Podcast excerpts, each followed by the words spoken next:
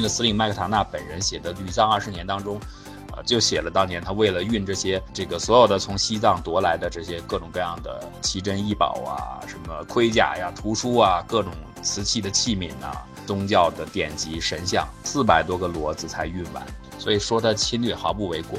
这些英国人干了什么事儿呢？直接在白居寺把人家的佛堂就改成了池塘。还有更过分的一件事，我们都知道藏族使用的那个转经筒，他们干了什么事儿呢？就把这个啊转经筒钉上钉子以后，改装成了传送带，专门运送食物。很多很多的外国政要对李鸿章的印象都极好。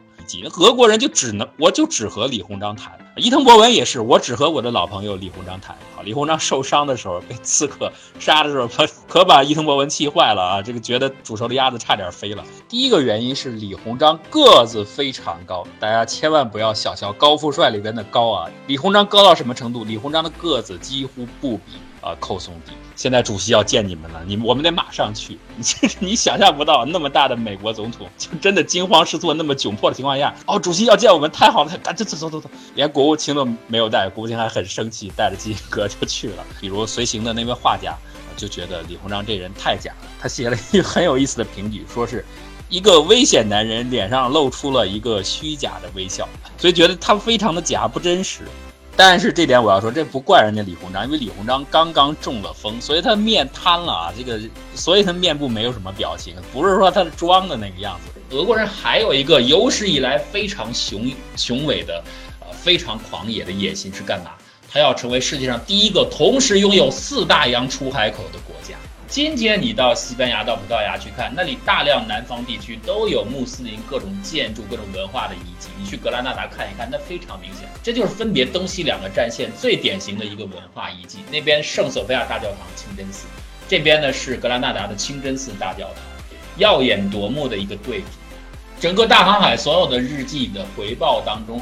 除了报告我发现了什么岛，我看见了什么新陆地，看见了什么新景象，那儿有什么样的人，有什么样的物品，我们做了什么交易，我们到了哪儿，那海况是怎样？除了这些通常的内容之外，一定有一项内容很靠前，就是关于宗教的汇报。那里有没有基督教徒？我们要找的呃约翰长老国到底存在不存在？我们传说当中的约翰长老国就是指的埃塞俄比亚。整个非洲在奴隶贸易期间，几乎全部所有的国家都被殖民了。就俩国家例外，一个就是利比利亚，一个就是埃塞俄比亚。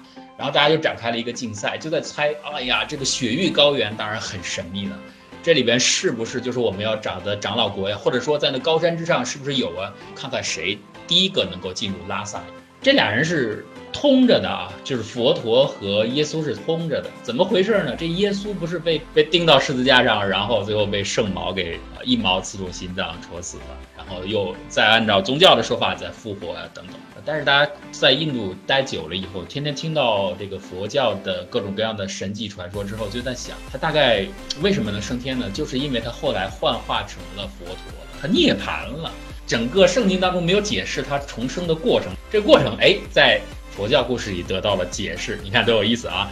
整个今天美国文明和后来，呃，犹太复国主义能够成功的一个很重要的基石，就是大量的人认为美国这座山巅之城，它就是应许之地。我们通常人的地理观念上会觉得西藏是在印度的正东北方向，甚至都偏东。其实可不对啊！如果把西藏这个中印争执的最西端的这一带全部算上的话，西藏几乎盖住了整个印度的脑袋。从东到西的经度跨度几乎和印度差不多。沙皇不是说我要在印度洋里，在印度洋温暖的海水里洗靴子？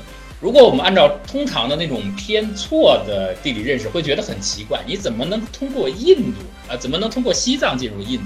这得绕多大一个弯儿啊？其实如果是从帕米尔那儿，就几乎是直线下来的。那我问一下，全世界飞地最多的国家是哪个？大家知道吗？或者更准确的说，全世界飞地最多的前两个国家是哪个？就是印度和孟加拉，这两国互飞啊，双飞。飞地拥有国第一名是印度，它在孟加拉境内飞了一百一十一个，然后第二名就是孟加拉，他在印度境内飞了五十多个。咱们这样子，您那一百一十一个国家的。在您境内的村庄，我们也不要了，就给您了。然后我们这五十五个村庄的领土，您也甭要了，咱们这国境线就这样了。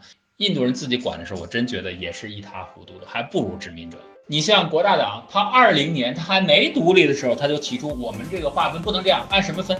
按语言来分。就大家如果说的不一样，咱们就划不同的省，这叫语言划省规则，是完全胡来的。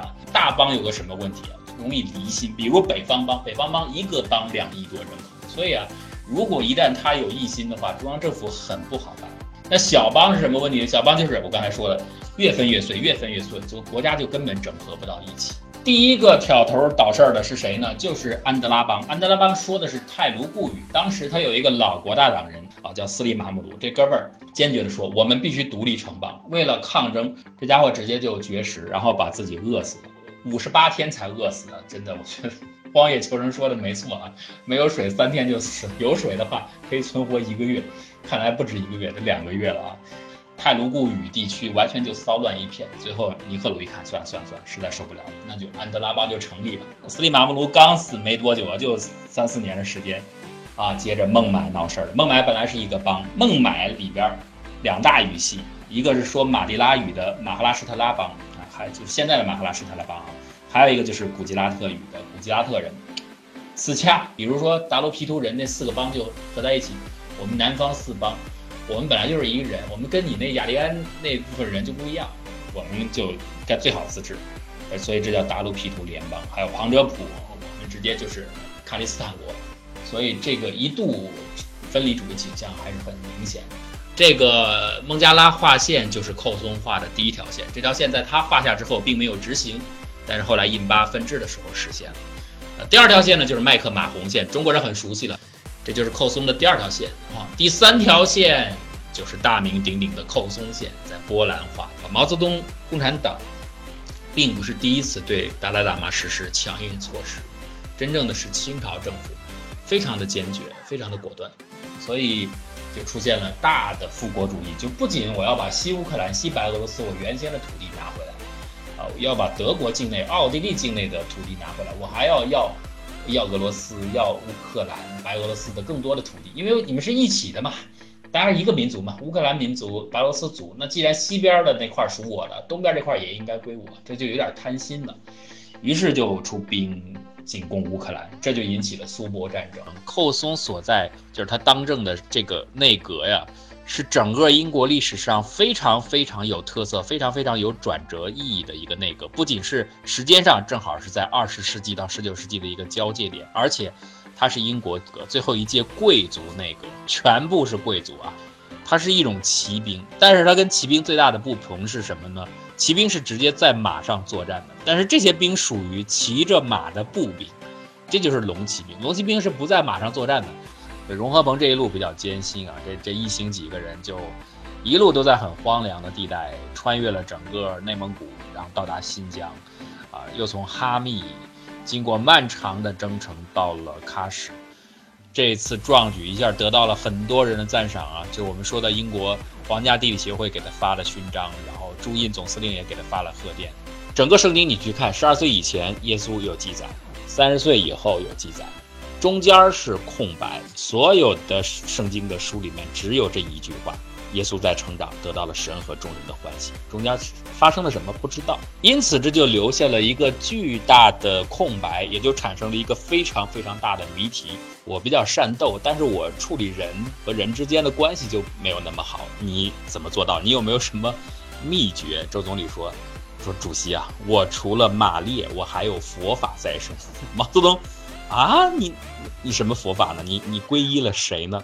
周总理就说：“我皈依的就是这位虚云老和尚。”虚云老和尚听完以后，经过有有关的人士传达这个信息以后，说了一句很霸气的话：“自古法王大于人王啊！如果毛主席要皈依佛法的话，请他到南华寺来。当时他已经在南华寺了啊！人王见法王，法王不见人王。”聊天当中都提到了一个问题，就是。蒋中正也好，孙中山也好，都说我们发现西方的宗教耶稣啊和东方宗教佛教的很多观点是很相通的。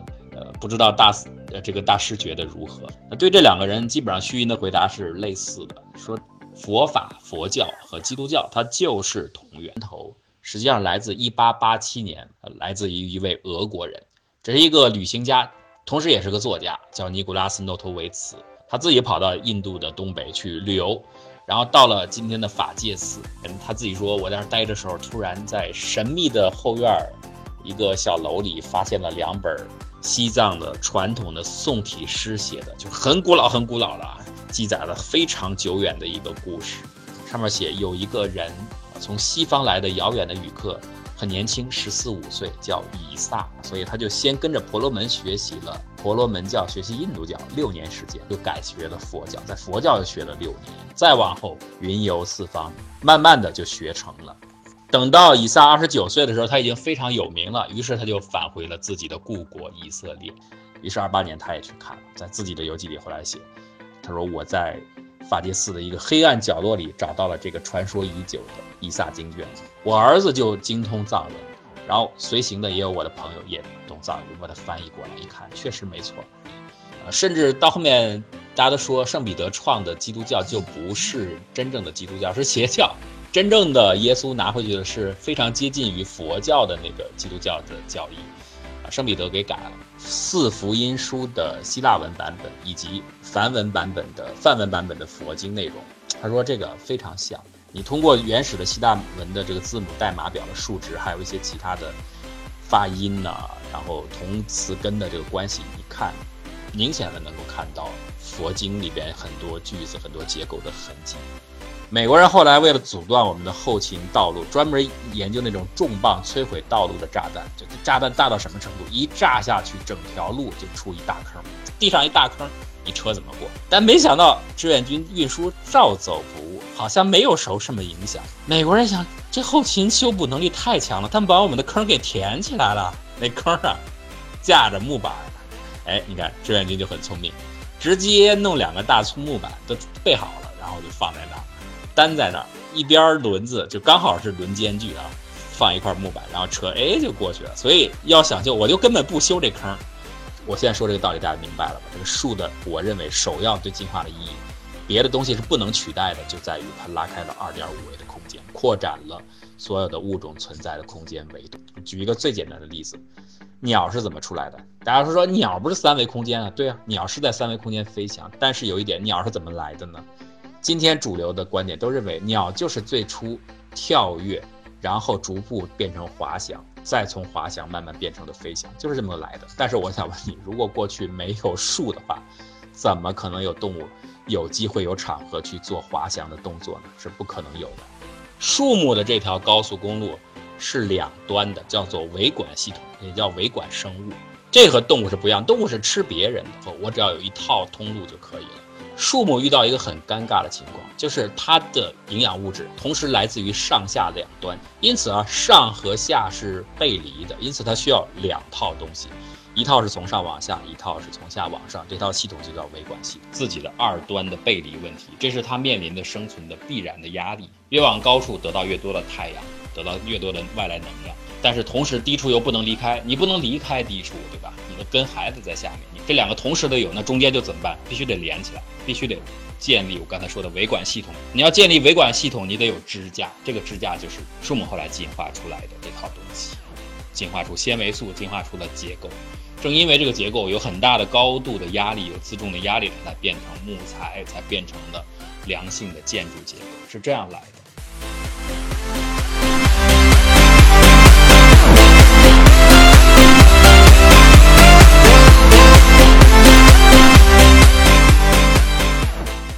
上片花出自我的个人付费专辑《谷歌杂谈》，欢迎新老朋友订阅支持，多多捧场。订阅方式，您可以首先关注我们的公共微信账号“谷歌古典”，在其中输入“谷歌杂谈”四个字，就可以得到自动回复。谷歌杂谈，杂而不乱，谈而不空。在未来一年，我们将继续为您奉献精彩内容。再次感谢大家的支持。